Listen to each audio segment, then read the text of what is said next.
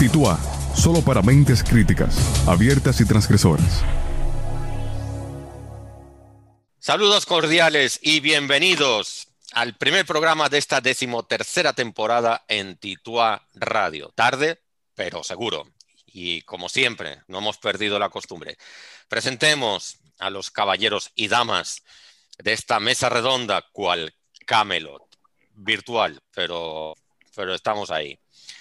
Eh, iba a decir lo de la derecha y lo de la izquierda y esto como que todavía no. En fin, eh, en uno de los cuadritos ahí tenemos presente a don Diego López. Que Saludos cordiales y bienvenidos y bien hallados a ustedes y a mis compañeros con tertulio. Diego, ahora que nadie nos escucha, te, noto muy energizado. ¿Qué, te has tomado? Eh, ¿El brebaje aquel? Jengibrito. Jengibrito, Una cosa que yo le llamo la pócima. La pócima, pero su, subida de tono, ¿no? Eh, no, solo tiene un poquito de limón, un poquito de canela, un poquito de jengibre, un poquito de cúrcuma, un poquito de anís, un poquito de vainilla. Echa, qué rico. Joder, Diego, pero tu aliento debe ser como puro combustible. no, no, no. tipo, los, tipo los dragones de la Calesi. Por lo menos. Por lo menos. Nada, bienvenido. Eh, al otro lado de, bueno, al otro lado de esto tenemos a Joan Enrique Campá, allá desde la ciudad capital, del otro extremo de la autopista Duarte. ¿Cómo estás, Enrique? Todo bien, campeón, todo bien. Y contento de reiniciar aquí este proyecto y tan entretenido. ¿Te, acuerdas, cuando empezó esta idea allá? Calla, calla. Para, que veas. No, me lo recuerdes. De, aquellos, de aquellos vientos, estas tempestades, para que veas. Lo potente que llega a ser la ilusión y la perseverancia. ¿eh? Para que veas el, valor de la constancia, así mismo. Eh, también tenemos, no puede ser de otra manera, al otro lado de la pecera virtual, a nuestro queridísimo Rafa, que sería de nosotros sin Rafa. Rafa, ¿cómo estás? Bueno, buenas, buenas, buenas. En el momento que escuchen esto, buen momento. Eh, nada, emocionado por esta, por esta entrega de, de Tito a Radio. como no podía ser de otra manera. Y, y, y hemos, dejado la, hemos dejado la dama al final. No, el cómo no creo que no va. Hemos dejado la dama para el final, pero no ha sido intencional. Digamos que lo mejor queda para el final. Tenemos a nuestra querida Carmen Forastieri, conocida en los ambientes como Psicoconsejos. Bienvenida, Carmen. Yo encantada de estar una vez más por aquí compartiendo con todos ustedes y con todos los que nos escuchan. Esta temporada promete. Promete, promete mucho. Y ya el tema que, con el que arrancamos hoy eh, es para que metas la cuchara, el cuchillo y el tenedor. O sea, lo vas a tener que meter todo ahí. Eh, señores, hemos querido empezar y soy consciente de que no hace mucho tiempo ya habíamos tocado el tema, pero es intencional porque ahora tenemos como más perspectiva. Incluso podemos revisar si hemos cambiado nuestro punto de vista, nuestra percepción y nuestras opiniones. Y es que vamos a hablar del ocio en tiempos de pandemia. Yo recuerdo que a mí, de la primera oleada, no sé si lo puedo decir así, yo no sé si eso fue como en mayo o en junio, ya tocamos el tema y creo que los mismos que estamos conectados precisamente hoy. Y recuerdo que hicimos reflexiones muy interesantes, pero ahora llevamos como el doble de tiempo y quizá hemos cambiado nuestro punto de vista, quizá estamos más agotados, quizá estamos más energéticos o más eufóricos, no sé, después cada quien va a decir. Y de hecho las, dos preguntitas que hicimos en, la cuenta de Twitter de Titua Radio iban también un poco en esa línea. Pero yo creo que es muy importante hablar del ocio en tiempos de pandemia, básicamente porque, y le voy a pisar ahora un poco el terreno a Carmen, porque hay dos maneras, dos criterios a la hora de afrontar el ocio podríamos decir que existe un ocio saludable o una manera saludable de entretenernos y también tenemos una manera patológica de entretenernos, como todo en la vida. Hay dos maneras básicas de hacer las cosas, una manera saludable y una manera nociva o no saludable. Y me interesa mucho que hoy hagamos como ese contraste, porque no necesariamente el hecho de que nos lo estemos pasando, entre comillas, bien en una determinada situación, no significa que esto sea saludable ni beneficioso para nuestra salud en sentido general. No sé ustedes cómo lo ven. Me gustaría una primera ronda. Primero definamos qué es ocio y, definamos también qué es saludable y después ya iremos combinando todo, todo eso. lo mejor resulta que no sabemos divertirnos y llegaríamos a una penosa conclusión. Una gran, una gran cuestión. Es una gran cuestión, porque creo que el ocio, la gente decía, la salud mental es la gran olvidada en esta pandemia. Y yo a veces me quedo pensando, sí, es verdad, esa es una de las olvidadas, pero hay una más olvidada todavía, que es el ocio. Sabemos divertirnos. A lo mejor es que no hemos aprendido a divertirnos ni siquiera en nuestra infancia. Entonces, de eso es lo que quiero que, que hablemos, debatamos, reflexionemos. Ya Diego lo noto con una bala en la recámara. Venga, Diego, cuéntanos. Sí, Es que lo veo, lo, lo veo. se me ve en la cara, ¿no? Sí, se te ve en la Eh, cara. eh, yo creo que definir ocio solo como la capacidad de divertirse del ser humano, yo creo que es una definición, una definición un poco eh, restrictiva, restri- o sea, que restringe mucho. Yo creo que el ocio es aquello que nosotros hacemos libremente y que no es nuestro subsistir, es decir, que lo hacemos sin cobrar un sueldo. Podemos estar trabajando por ocio, no necesariamente el ocio tiene que ser solo divertirse en amigos, eh, salir a, a tomar un... Yo creo que el ocio es mucho más profundo, es esa capacidad que tiene el ser humano de hacer cosas creativas sin que estén condicionadas por un, tema filoso- un término filosófico. No, sea, no tiene profu- esa no pro- obligatoriedad. Diego, sí, no profundices mucho, que cuando No, tú no. profundizas yo me pierdo. Yo creo que es la pócima esa que yo veo. Es la próxima, sí. Pero, no, a ver, eh, como, como, como introducción y para enmarcar el asunto me ha parecido muy, muy interesante. No sé, Enric y, y Carmen y Rafa, ¿cómo lo veis? Bien, por mi parte corroboro lo que ha dicho mi compañero Diego ah, y quizás también añadiría un, un aspecto que también me parece fundamental, el, el hecho de posición, mejor dicho, entre el deber y el querer también remite mucho a, a cómo definir el ocio o el tiempo libre. Saber dosificar, ah, saber cumplir primero con el deber y después dedicarnos a aquello que uno quiere o desea, saber explotar el tiempo libre. Yo creo que hoy tendremos un, un gran diálogo en torno a este tema porque creo que además de urgente es necesario. O sea, entiendo que pueden sacar muchos frutos de todo esto. Para empezar, la oposición deber-querer creo que es fundamental abordarla. Sí, eso es muy interesante, el Y eso querer y el que- deber.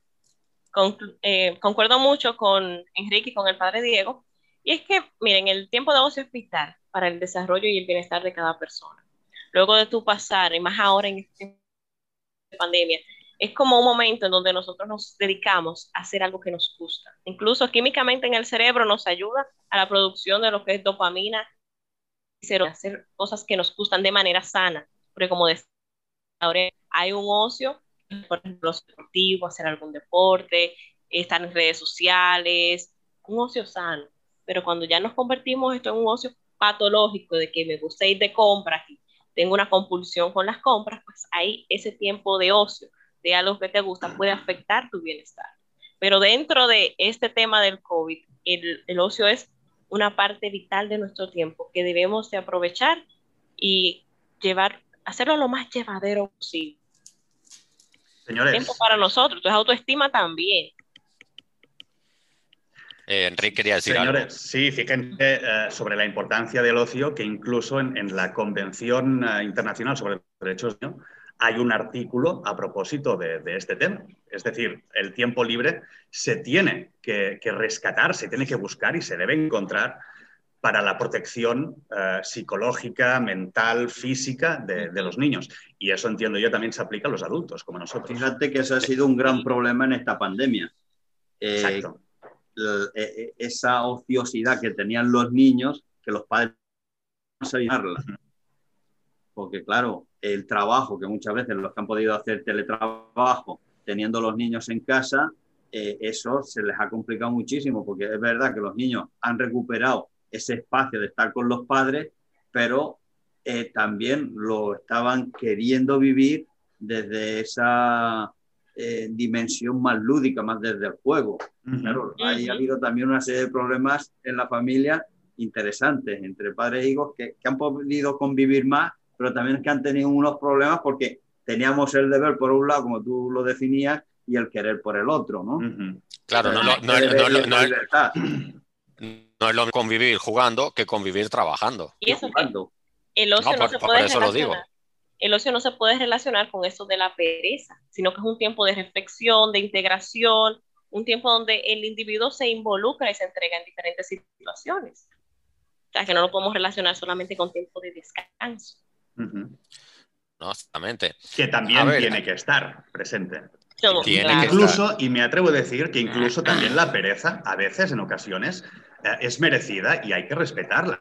Tampoco nos podemos exigir con demasía. A ver, ah, eh, una cosa es la pereza y otra cosa es el descanso. Yo creo que el descanso es necesario. Ahí he estado rápido, Diego. Ahí es lo que estábamos diciendo con la introducción, estaba diciendo Laureano. Lo que es bueno y lo que puede ser nocivo, ¿no?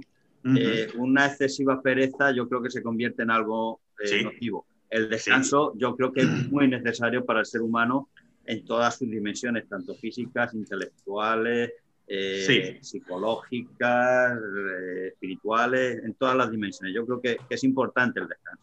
Ya la pereza yo la vería como ese, ese desvirtuado.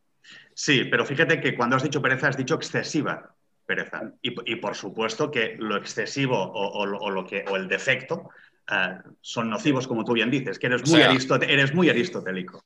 No, me encanta. O sea, una pereza, bien, dosificada puede estar bien. Yo pienso que sí. si llevamos, chicos, chicos, si llevamos meses trabajando, trabajando, trabajando, y hay un día que dices, mira, me, me levanto de la cama y realmente hoy estoy perezoso. Caramba, pues vamos a respetarlo también, digo yo. Si solamente es un día, yo creo, por eso he dicho antes, que a veces la pereza, eh, en, cierto grado, es merecida y yo creo que merece su respeto. Y, una, pereza bien comunicada a tu jefe. Yo creo que eso también, es, un poco de transparencia puede...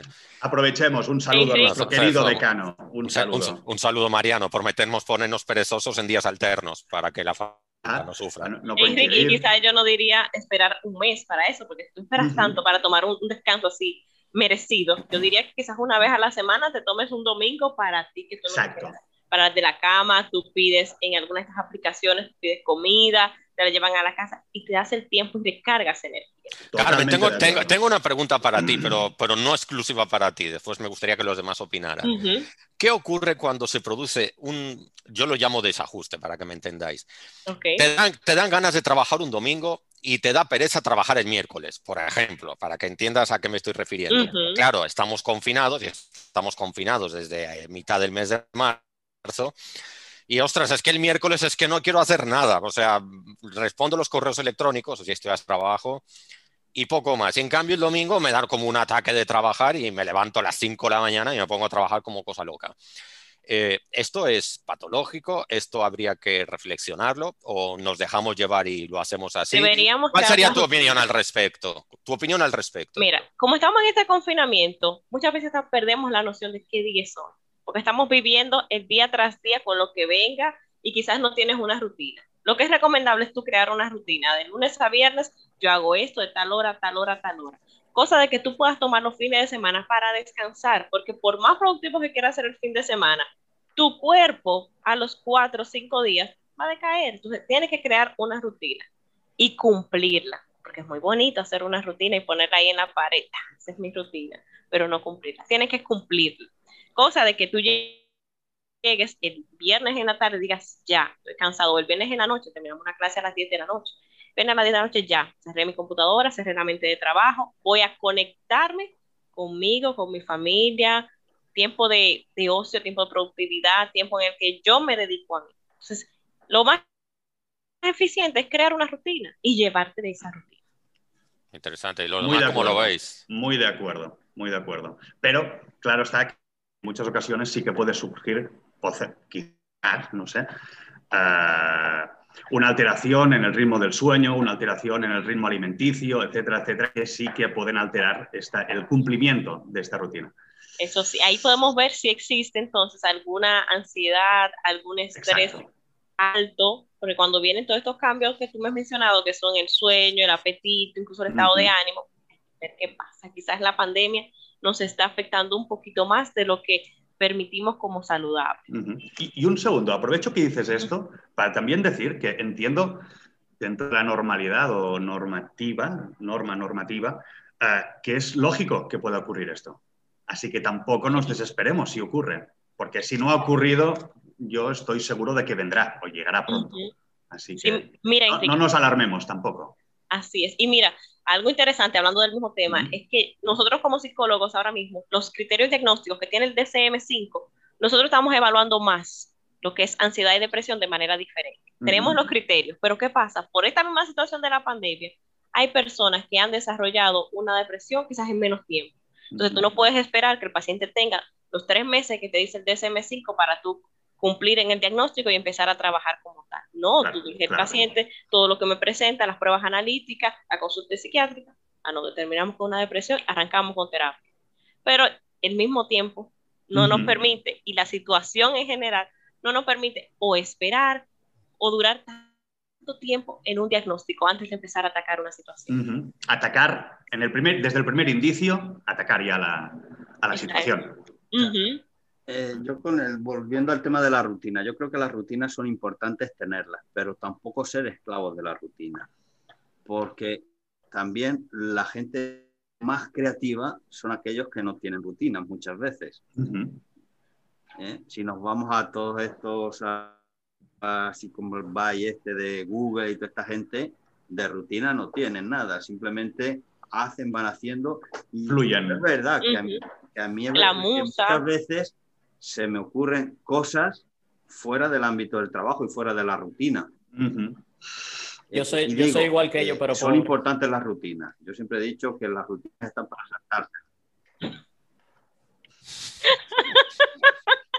un, gran, un gran inciso, ¿eh? Me alegro mucho de que lo digas. Pero, eh, o sea, creo en las rutinas, pero tampoco creo que tengamos que ser esclavos de las rutinas. Si debemos de ser... Totalmente de acuerdo. estoy de acuerdo. Totalmente. Pero si vemos, padre, que por ejemplo, en los momentos que se toma de descanso, introducen o llegan pensamientos de trabajo, de trabajo, de trabajo, hay que ver, hay un burnout ahí, le estás permitiendo más a tu trabajo que ocupe más espacio del que debería. Porque es normal, un domingo quizás, un domingo a las 12 del día, tú, usted puede pensar, mira, quizás en tal carrera debería de abrirse tal asignatura combinada con psicología, mira qué bien. y, lo tiene ahí. Dios mío, Carmen, te tengo que interrumpir. Eso, es que nuestros oyentes tienen que saber esto. Y lo estábamos diciendo fuera del aire y ahora lo, voy a decir dentro del aire, dentro del aire que respiramos. Eh, ¿Ustedes saben cómo surgió tu radio? Es que esto, es que esto lo tengo que contar para que entendamos esto de, la rutina y fuera de la rutina. Trabajando un domingo. Eh, Tituarra, peor. Ah, peor aún. Sí, fue, mucho peor. Tituar Radio surgió en pleno mes de agosto, en vacaciones, con una cerveza en la mano, este que les está hablando, y el director de estudios generales de la capital, con otra cerveza en la mano en el balcón de mi casa, los dos diciendo, Oye, ¿y si, hacemos un programa de radio? Y menos mal que nos dijimos, ¿y si nos vamos a, qué sé yo? Menos mal que fue eso lo que dijimos. Y oye, fue, un momento maravilloso que nos inspiramos por el duende, la verdad. Sí. Entonces, cuando lo que te quería decir, a mí las mayores epifanías laborales me han ocurrido precisamente no trabajando. O sea, voy un poco a lo de Diego. Y y sinceramente, cuando estoy delante de la computadora trabajando, no me surgen muy buenas ideas. De hecho, me surgen, me surgen las peores. Eh, ¿Esto a qué se debe? ¿Eso es una patología? ¿Tiene arreglo? ¿Hay que ir a terapia? Carmen, ¿qué, podemos hacer con esto? Lo primero que yo siempre le digo a todo el mundo es muy bueno ir a terapia, usted tiene que ir a un psicólogo de confianza, yo. Pero sí, hablando en serio, no es una patología. Lo que pasa es que cuando usted va al trabajo, usted se concentra en lo que tiene que hacer en el día a día. Usted tiene su computadora, usted tiene sus pendientes que hacer, no sé qué pasa. Al tenerlo pendiente, tu cerebro no te da para más nada que no sean esos pendientes que tienes que hacer. En cambio, cuando estás con una cervecita, en tu momento relax, o incluso cuando estás haciendo cosas automáticas como manejar, cepillarte o bañarte, que lo haces de manera automática, ahí es que tú empiezas a tener, o sea, el cerebro hace boom y empiezas a pensar en cosas distintas. Entonces ahí es donde te puede llegar esa musa, esa inspiración, esa gran idea. O sea, que lo que pasó en el balcón de mi casa con Enrique es saludable. Es saludable. Claro que sí. no, estaba, preocupado. Pero yo creo que eso es un tipo de ocio creativo. Porque yo creo, o sea, por eso decía, eh, cuando tú decías de cómo definiríamos el ocio, yo me voy mucho más allá. Es esa creatividad que te sale cuando tú estás relajado, cuando tú estás tranquilo, cuando estás en compañía de los amigos. O sea, que tú puedes ser creativo y tener ideas que sean productivas. O sea, el ocio no tiene que ser una pérdida de tiempo. Muchas veces hemos contemplado el ocio como pérdida de tiempo. Yo creo que eso es un gran error. Yo creo que, el ocio es una dimensión humana que puede ser muy creativa. ¿Y qué tal, señores, ¿qué tal cuando la mente navega por los mares de la libertad, la creatividad surge? Eh, creo que Rafa quiere decirnos algo. Sí, o sea, como volviendo un poco como al tema del día de hoy, eh, ¿qué tal como del ocio de confinamiento? Ese ocio, por ejemplo, a Enrique y Laurea no se le ocurrió eso, pero ellos estaban juntos. Ahora mismo no todo el mundo puede decir que se puede juntar a beberse una cervecita. Quisiera yo. Pero, ¿qué tal de ese ocio de, confinamiento? De ese ocio. Sí, quisiera, quisiera, yo también, sí. Ese ocio de, que tú estás solo. Entonces, mucha gente comienza a utilizar adicciones que quizás no tenía, qué sé yo, videojuegos, eh, uso de droga, uso de. comienzan a trabajar de más. O aumentan. Aumentan de peso. Eh, y ese tipo de cosas. Sí, a ver, eso es muy interesante lo que plantea, porque a lo mejor en, confinamiento no nos hubiera surgido la idea de empezar Tito a Radio. Pero fíjese, así como quizás no le parecía la idea de que en confinamiento se puede iniciar Tito A, pero hay mucha gente que ha sacado podcast ahora en confinamiento y se reúnen así de manera virtual. Lo que pasa es que tenemos que flexibilizarlo. Si no podemos encontrarnos de manera personal, oye, me vamos a poner una cervecita cada uno, vamos a sentarnos en un Zoom y vamos a hablar de la vida. A ver, chicos, y una cosa también. Creo que también es situación para, para exprimir a fondo las, en Dominicana, yo me tomo algunas cervezas con mis amigos de España y lo hacemos virtualmente. Yo creo que hay, hay, hay vías para poder hacer ese escape. Claro. Se, puede lograr, no de alguna manera tan, tan fácil como teníamos anteriormente, pero, pero sí que se puede lograr. Yo, yo también entiendo a Rafa lo que está diciendo, porque es como cuando te dan un bofetón. Y yo creo que la pandemia ha sido un bofetón. Eh, que uno tarda de, de, recomponerse y de tal. O sea, el bofetón te lo has llevado, lo, lo tienes, pero te tienes que rehacer. Y en ese rehacer, es verdad que hay gente que ha reaccionado mejor y hay gente que ha reaccionado peor. Es decir, ha encajado la pandemia de una manera o la ha encajado de otra manera diferente. Entonces, eh, yo creo que, que, eso también hay que, contemplarlo y, también yo creo que ahí va a venir desde el punto de vista de la personalidad de cada uno de, los individuos. ¿Qué personalidad tenemos y cómo afrontamos eso? Y la resiliencia. Y la resiliencia y, todas aquellas cosas que, nos enseñan. Y, y, en qué nos agarramos cuando estamos vadeando en esas tempestades. Exactamente, porque en este tiempo se ha aumentado, mira, adicciones se ha aumentado muchísimo. ¿Por qué? Porque los niveles de ansiedad han aumentado. Estás viendo que tú no tienes el control de lo que está pasando con el virus. Tú, ni, tú sales a la calle y tú no puedes verlo. Tú sabes que hay un virus, pero tú no lo ves. Tú no dices, ah, no, mira, el COVID está aquí, el COVID está ahí. No.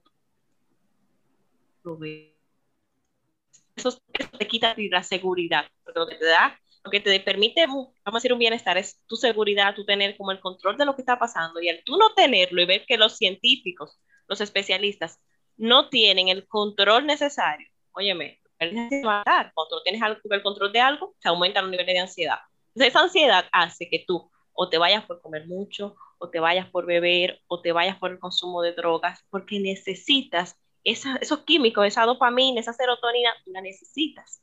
¿Cómo tú la buscas? De esa forma. El tiempo vuela. Aunque estemos en virtualidad, el tiempo vuela. Y llega el momento de hacer una pausa, pero brevísima. No se vayan muy lejos. Bueno, de hecho, creo que no pueden salir de casa, pero en fin, no se vayan mucho más lejos de donde estén escuchando esto, porque venimos mm, muy, muy, muy rápidamente. Vamos a una pequeña pausa comercial. Titúa, solo para mentes críticas, abiertas y transgresoras. Titua, solo para mentes críticas, abiertas y transgresoras. Bueno, pues ya estamos aquí de regreso en Titua Radio. Recuerden, solo para mentes críticas, abiertas y transgresoras, programa de estudios generales y la Escuela de Humanidades de la Pontificia Universidad Católica Madre y Maestra. Yo sentía que me faltaba algo, era esto. Bien, y estamos hoy hablando de un tema que que creo que nos interesa a todos, el ocio en tiempos de pandemia y esas reflexiones tan interesantes sobre la distinción entre el ocio patológico, el ocio saludable, eh, la redefinición del ocio. En fin, yo creo que esta segunda mitad del programa va a ser tan buena como, la primera mitad. Eh, tengo una pregunta que me ha ido surgiendo, bueno, tengo varias preguntas, pero la primera que me ha ido surgiendo a la medida que os iba escuchando a unos y a otros. Eh, Carmen, en primer lugar, ¿la presa es un mecanismo de defensa? La presa. La ah, pereza es un mecanismo de... La pereza puede ser un mecanismo de defensa, sí. Depende de que usted, en qué momento usted la quiera utilizar. Si usted la utiliza como un escudo. No, no, sí, pero no me refiero... En teóricamente hablando, no. No. Teóricamente hablando, no, pero usted puede poner la pereza como una conducta utilizada como si fuera un mecanismo de defensa, una respuesta automática frente a una situación. No, no me refiero a la conducta, me refiero al sentimiento. Porque hay gente que sintiendo pereza como quiera se mantiene trabajando. Hoy no tengo ganas de trabajar, pero lo hago. Ahí no sería pereza, ahí sería desmotivación. Si hay desmotivación, hay, que ver entonces ah, si hay alguna patología de base. La desmotivación es común en ansiedad, en depresión y en los trastornos del estado de ánimo. Pero una cosa, y corrígeme por favor si me equivoco, porque yo no soy experto en psicología, ni mucho menos, pero creo que tenemos que ir muy, muy, con mucha prudencia o mucho cuidado cuando decimos la palabra patología. Tampoco podemos convertir cualquier actitud, cualquier reacción en una patología, por el amor de Dios. Entiendo que tenemos que ser muy... yo voy muy en contra de... En ética se dice que cuando una persona hace un acto malo, no se convierte en una persona mala. Exacto. Cuando hace una persona mala hace un acto bueno, no se convierte en una persona buena. Es decir, una persona buena se convierte a la hora de ir haciendo muchos actos buenos. Que las patologías, en el fondo, es eso. O sea, un conjunto.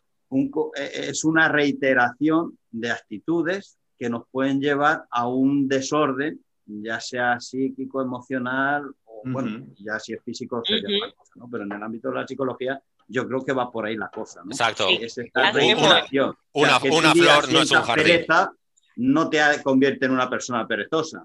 Ahora, que todos los días sientas y ejerzas la pereza, te convierte en una gente perezosa. Y, que tiene desánimo, que más tú presentas, ahí sí puede estar. Pero ¿qué pasa? Mira, yo soy de la corriente muy conductual. Yo no me gusta ponerle etiquetas a los pacientes, porque yo siento que cuando tú le pones una etiqueta a alguien, aunque este no es el tema, disculpe, pero cuando tú le pones como una etiqueta a alguien así, trastorno depresivo, quizás la persona presenta cinco de todos los de todos los síntomas y hace así, busca en internet y empieza a producir el mismo los demás síntomas que no tiene. Claro, la preocupación. Exacto. Claro, Él, va retroalimentando su propia etiqueta. Como yo soy así, exacto. Y, le, y, va afirmando. y, Carmen, Carmen me lo podrá confirmar o no, pero entiendo también que hay muchas etiquetas, especialmente para los chicos más, más jovencitos, ah, que son muy difíciles en un futuro de poder quitar. Sí. Así que hay que ir con mucho cuidado, entiendo. Exactamente, no lo dijiste, mejor de ahí se dañe, así mismo es. Bueno, ahora Carmen te va a enviar el certificado por correo. Chicos, una cosa, eh, en virtud de lo social, ¿no? Un, ocio que se comparte con demás personas, miembros de familia especialmente por el confinamiento, y otro tipo de ocio que uno está obligado a practicar solitariamente. ¿Qué creen ustedes? Ya ves, Laureano, que te ha robado el papel ahora mismo, ¿eh? No, no, me encanta. Es que, quiero ver a dónde llegas con esto. Dale, dímelo tú, respóndeme tú, dímelo tú. No, es que, no tengo ni idea. Es que yo creo que es una subdivisión interesante porque hay ocios en soledad saludables y ocios en soledad patológicos. Y, y hay ocios sociables patológicos y ocios sociables saludables. O sea, por eso digo, es una subdivisión. y, y, está bien resaltar que existe esa, subdivisión, porque hay gente que asocia el estar solo a que necesariamente es patológico. No, no necesariamente. Por ejemplo, leer un libro es muy saludable y me parece a mí que esto, lo de leer un libro lo tienes que hacer en soledad, porque en, grupo, no sé, no creo que salga nada bueno. No, la soledad. eso, es, eso es discutible, porque hay tertulias sobre la lectura de libros que pueden ser interesantes. sí, pero... Una lectura se puede hacer una lectura compartida, pero Diego, no, no, rices el rizo, no rices el sí, no, es que, es que, si él no lo dice, no descansa. Pero yo creo que, eh, o sea, es verdad que hay soledades patológicas, volviendo Exacto. al tema, y soledades que son necesarias. Claro, si usted no sabe estar en soledad, necesita estar solo. Retweet, diálogo, retweet, señores, retweet, favorito y fijado en el perfil. El Total. diálogo, el diálogo y contacto con uno mismo es vital y eso solamente se puede hacer en soledad. Exactamente. Pero hay mucha gente que le tiene miedo a la Sí, soledad, pánico, sí, sí. Sí. pánico. O sea, alérgicos. pánico a encontrarse consigo mismo. Sí. Entonces es donde yo creo que se caen en esas soledades lógicas. Ujú. Ujú. Por eso mismo entiendo, Diego, que aquellas personas que son más introspectivas están superando con mayores facilidades esta situación pandémica, entiendo yo. ¿No, Carmen? Tú también puedes... No, no lo sé, ¿eh? hablo, hablo muy No, atrevidamente. Pienso lo mismo. Mira, mi investigación de tesis fue en base a ese mismo tema, los estilos de afrontamiento de las personas en la pandemia por COVID-19 y la gran Ujú. mayoría de las personas que hacen introspección, que hacen algún tipo de meditación, que se dediquen a pasar tiempo consigo mismo y que lo hacían desde antes de la pandemia, son aquellos quienes han afrontado de manera más saludable todo esto de la situación de la pandemia. Quería decir que sí, que la soledad, si alguien no sabe estar solo consigo mismo y tú lo ves que salta de relación en relación, esa persona es alguien que necesita ayuda. ¿Por qué? Porque las heridas que tú no puedes sanar en ti, lo que tú no puedes pasar bien tiempo, buen tiempo contigo, cuando te vas a una relación con alguien más, lo que hace es destruir a esa persona sin darte cuenta. Y te destruyes a ti mismo. Mira, vamos a sintetizarlo con un tópico muy, muy conocido. El que no sabe estar solo no sabe estar con nadie. Así mismo. Y si usted siente que usted no sabe estar solo, contactarse conmigo y estamos en el centro incluyo para darte todo el tipo de asistencia y lograr su bienestar. Valga la publicidad. Fantástico. Yo creo que ha llegado el momento, porque hemos tocado poco este tema, me, me sorprende, no hemos tocado el tema de la tecnología en el ocio para nada, todavía. Ahora empezaremos a hablar de televisión, celulares, redes sociales, Netflix, radio, etcétera, etcétera. No, y hay investigaciones también, Laura, acerca del ocio digital. Claro. Es que en confinamiento me parece funda- Mira, una conversación con nuestro querido David Álvarez. Un día le dije, hace tiempo ya, pero ya estábamos en pandemia. La suerte de la humanidad, sí que podemos hablar de afortunados y de suerte en medio de esta pandemia, es que esta pandemia y este confinamiento ha llegado en una época en que podemos hacer hasta videollamadas grupales. Porque si este confinamiento de un año seguido ocurre, qué sé yo, en 1930, yo creo que los muertos estarían en la calle, pero muertos quiero decir a machetazos, disparos, etcétera. Es decir, la presión social y la conflictividad social creo que hubiera sido... A ver, Enorme. mira, Laureano, Mira, Es una hipótesis que evidentemente ha habido- no ha puedo habido demostrar. pandemias, hace un siglo hubo una pandemia Claro, claro. y la gente la afrontó con las herramientas que tenían. Claro, No conocían o no se conocía la tecnología, no había el desarrollo tecnológico y eso no te provocaba ansiedad porque, claro, si ahora sí que te puede provocar ansiedad no tener ese desarrollo tecnológico en tu casa. Porque, claro, a- ahora sí que conocemos eso, pero cuando no se conocía tú no Claro. echabas de menos. La gente buscaba otros recursos para poder eh, solucionar los problemas. sí, pero a ver.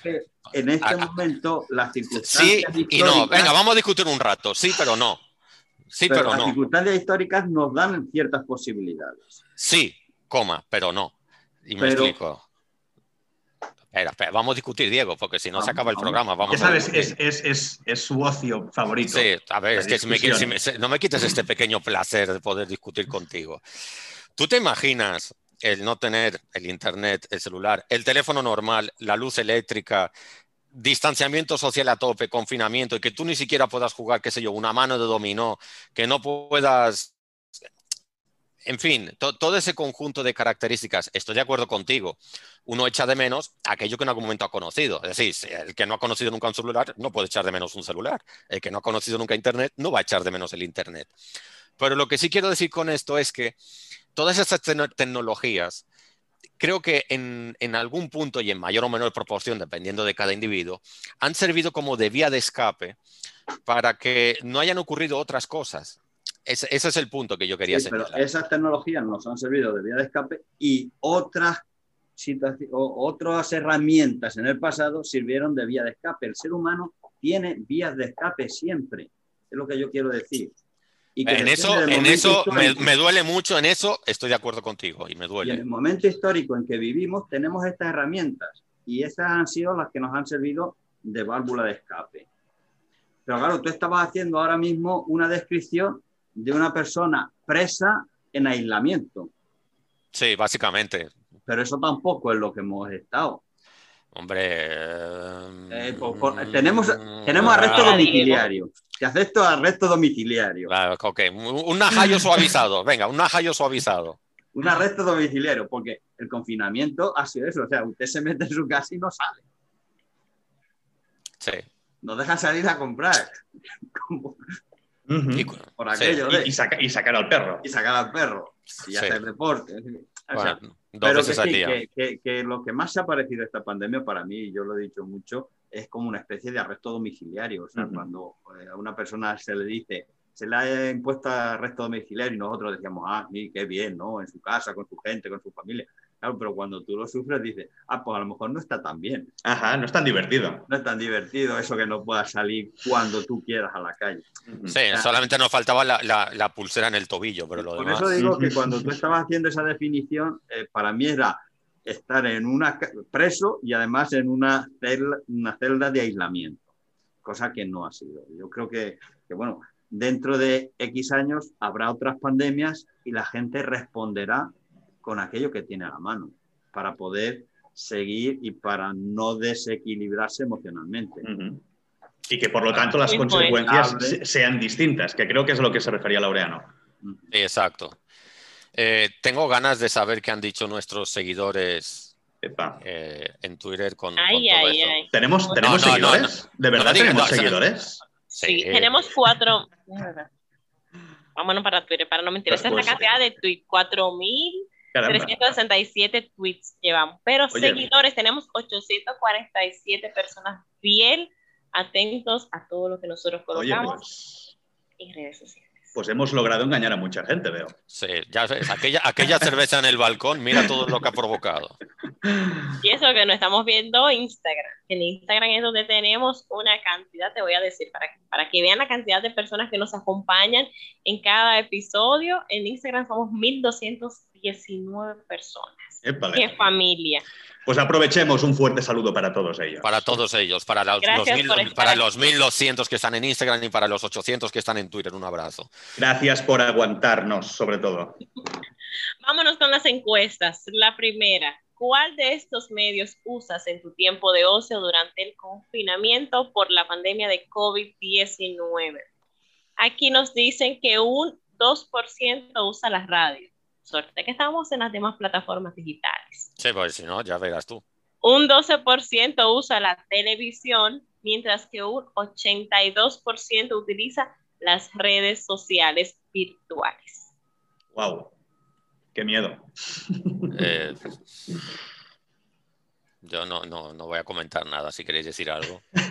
Bueno, la verdad es que Yo quisiera saber, Laureano, ¿tú qué votaste? Yo voté todas. Voté todas porque yo qué lo malo uso, soy, qué malo soy. lo, lo uso todo. Sí, sí. Yo, Lo uso sé, todo. sí, no, no, no. Yo, yo sé que tú usas mucho la radio. Lo sé. Ver, cada yo mañana. tengo- Yo, yo tengo que decir que me he hecho una cuenta de Instagram o la recuperé una vieja que tenía, pero no le da mucho más seguimiento del que tenía actualmente cuando la tenía fuera de tiempos de pandemia. Reactivé mi Facebook en tiempos de pandemia porque tuve que hacer una serie de charlas, pero tampoco le da mucho más seguimiento al Facebook. O sea, Y en, y en Twitter, en Twitter. No, no, vamos a la, a la madre del cordero. Pues ¿Y en Twitter qué has hecho? creo que eh, también lo reactivé o lo abrí, no sé qué era. eh, creo que he participado una o dos veces y poco más Nah, en tiempos de pandemia. O sea, De todos, soy- modos, de todos modos, a nuestros seguidores, por favor, sigan, sigan a Diego. Que aunque él no responda a nadie, él les quiere mucho. soy una cuchilla trapera.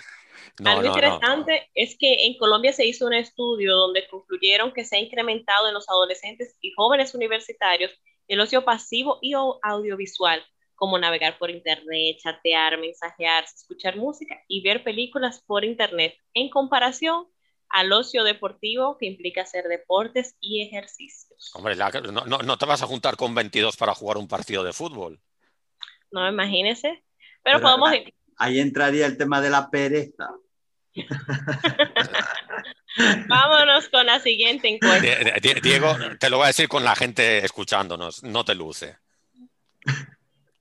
Ay, no, no me le hablen así de mal al padre Diego. No, no, no. Ay, no. Diego, El Diego, Diego. Diego, Diego, no no. Diego, con cal- Y Diego, aquí hubo un choque y no lo sabemos. Aquí hubo algo, pasó algo. Sí, pasó Y se están algo. tirando cuchillos constantemente. ¿Pero qué pasó?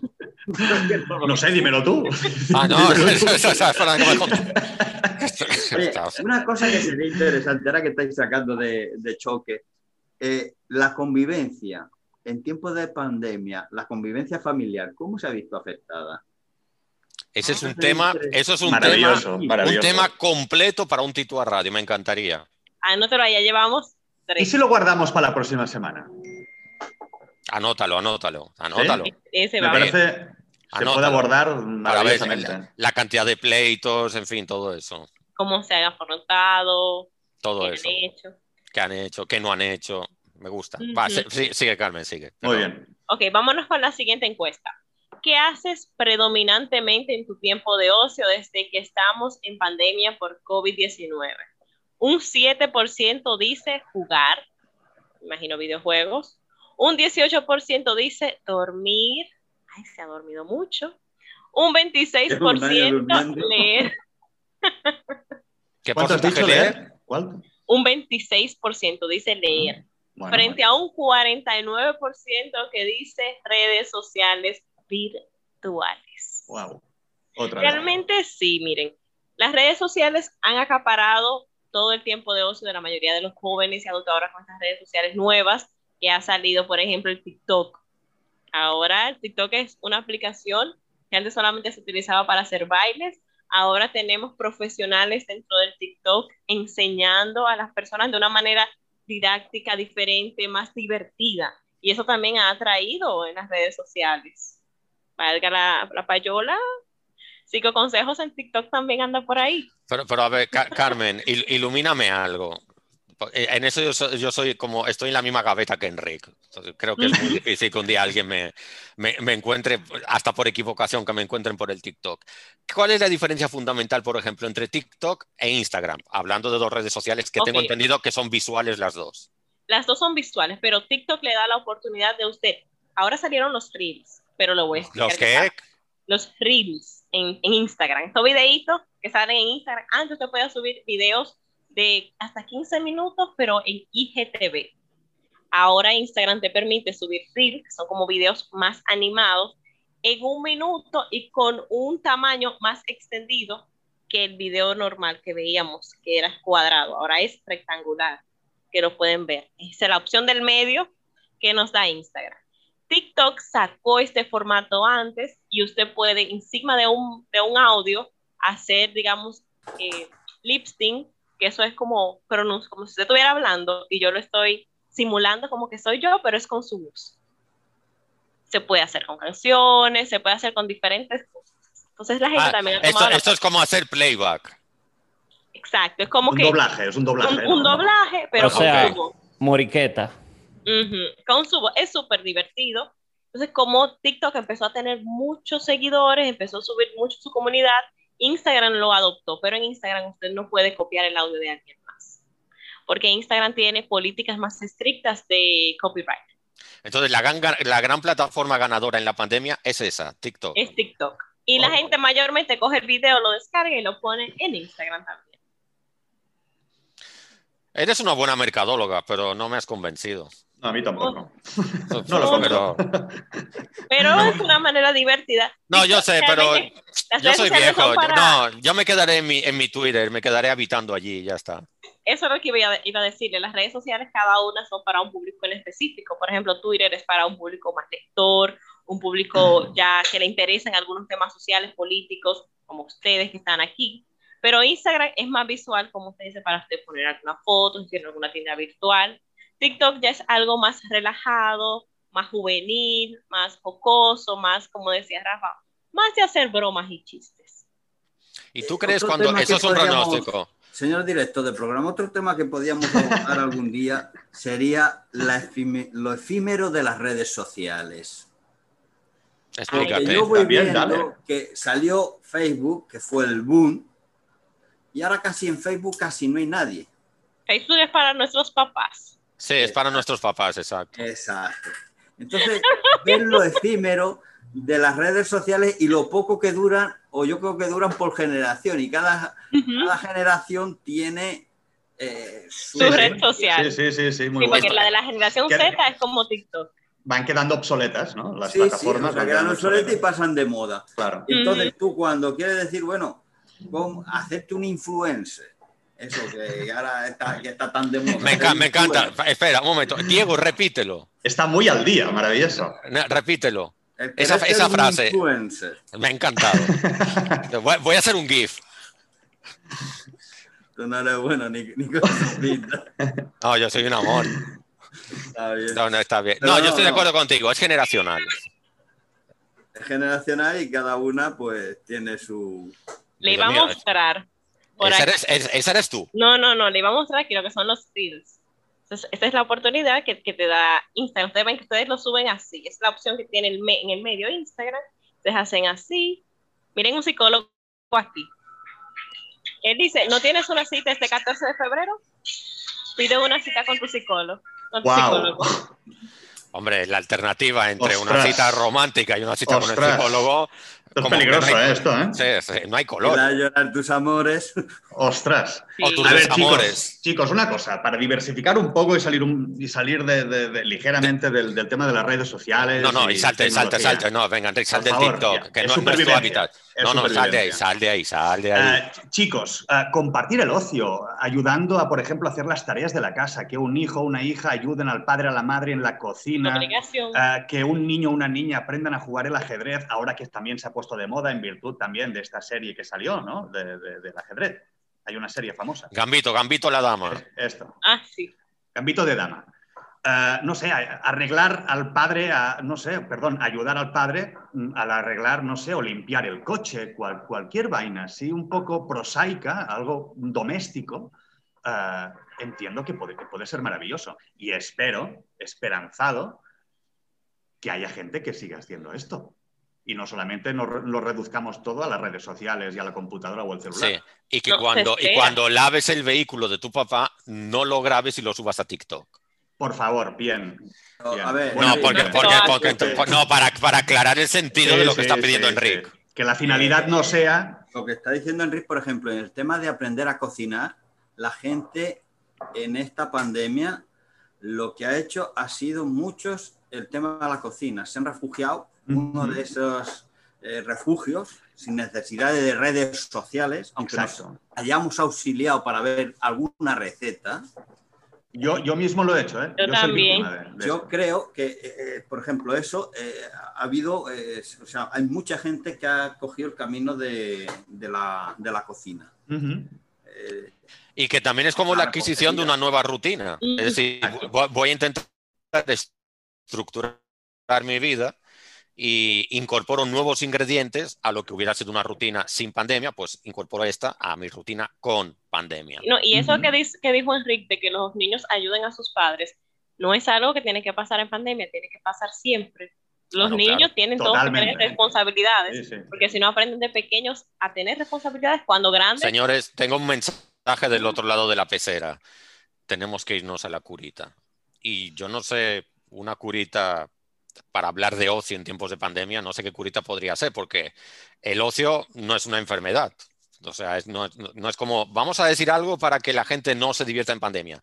Vamos a darle la vuelta, vamos a dar un mensaje positivo encaminado a que aprendamos a divertirnos y a utilizar nuestro tiempo libre en pandemia de manera saludable. Subrayo, de manera saludable. Así que vamos a hacer esta ronda de, de curita encaminado desde ahí. Yo lo siento mucho, pero creo que la primera curita tiene que ser de nuestra queridísima Carmen Forestieri, conocida en los ambientes como psicoconsejo. ahí ustedes conocen mi curita de siempre, Ah, no. ¿Cuál? pero hoy, hoy la vamos a Educación, combinar. educación, educación. Hoy la vamos a combinar. Educación. Ahora la, la educación virtual está chulísima. Tenemos acceso a muchísimas plataformas que antes estaban cerradas de educación. Que no sea en TikTok. No, artículos virtuales, no, no, no, no, Ah. no. Hablando en serio, a- artículos científicos que antes no teníamos acceso, pero ahora han flexibilizado y no están de pago. Podemos verlo. Pero aparte de eso, crear una rutina. yo me quedo con la rutina de que tú tengas el día a día planificado. Eso va a ayudarte con los niveles de ansiedad, va a ayudarte a que tú sepas cómo manejarte en el día a día y descansar. Señores, eh, descansar y utilizar el tiempo como te plazca sin hacerle daño a nadie, ni mucho menos a ti. Te lo compro. Fantástico. Diego. Yo sigo por el mismo camino que Carmen, tener rutinas, pero no ser esclavo de las rutinas. Ser bastante libre a la hora de poder... Vamos a llamarle rutinas flexibles. Sí, porque yo, vamos, supongo que también eh, depende de la personalidad y el tipo de vida que cada uno ha llevado en la vida. Es verdad que uno tiene unas rutinas, pero yo tengo mis rutinas matutinas, pero después el día se me convierte en algo que no ya no depende de mí. No, tus tardes son muy anárquicas, sospecho. O sea, son bastante anárquicas, anárquicas pero con sentido, o sea, no... O sea, creo que rutinas sí, pero flexibles. Sí, es un anarquismo constructivo. Sí, ten en cuenta que hay gente de la pastoral escuchando. Aclara eso del anarquismo. Bakunin, sal de ese cuerpo. Bakunin, sí. Enrique.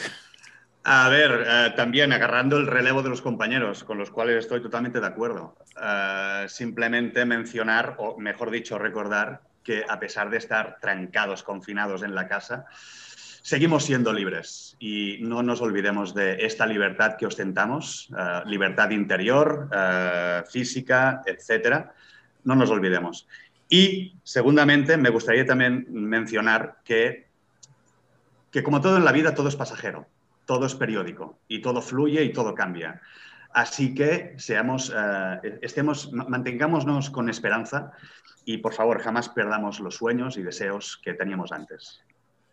Soñemos, te lo compro, soñemos. Salga de ese cuerpo Erifrón eh... ¿Has visto cómo me la ha devuelto? Eh? ¿Cómo me la ha devuelto? Eh? no, aquí, nadie se queda con nada. Recuerda, recuerda y la devuelve. ¿eh? Bien, bien, sí, sí, totalmente. Bien, Diego, mucho amor, mucho amor.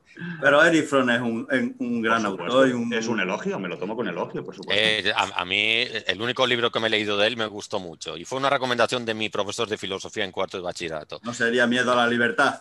No, era El arte de amar. El arte de amar. Epa, epa. Es uno de los grandes pilares de, una de las corrientes eh, Rafa me está dando otro boche desde la pecera. Rafa, espera, ya, voy con la curita para que no nos echen de aquí a patadas.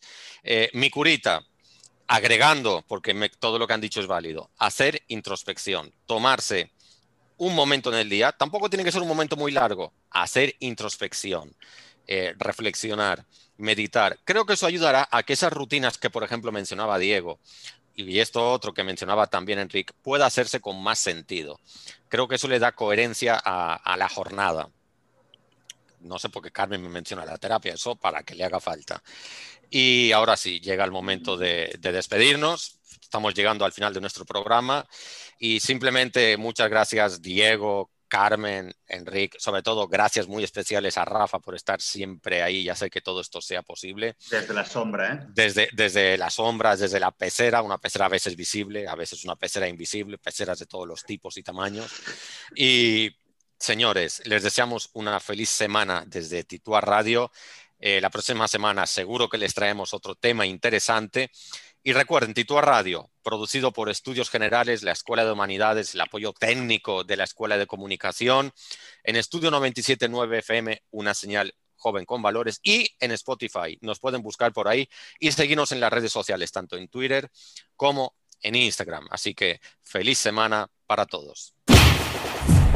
Titua, solo para mentes críticas, abiertas y transgresoras.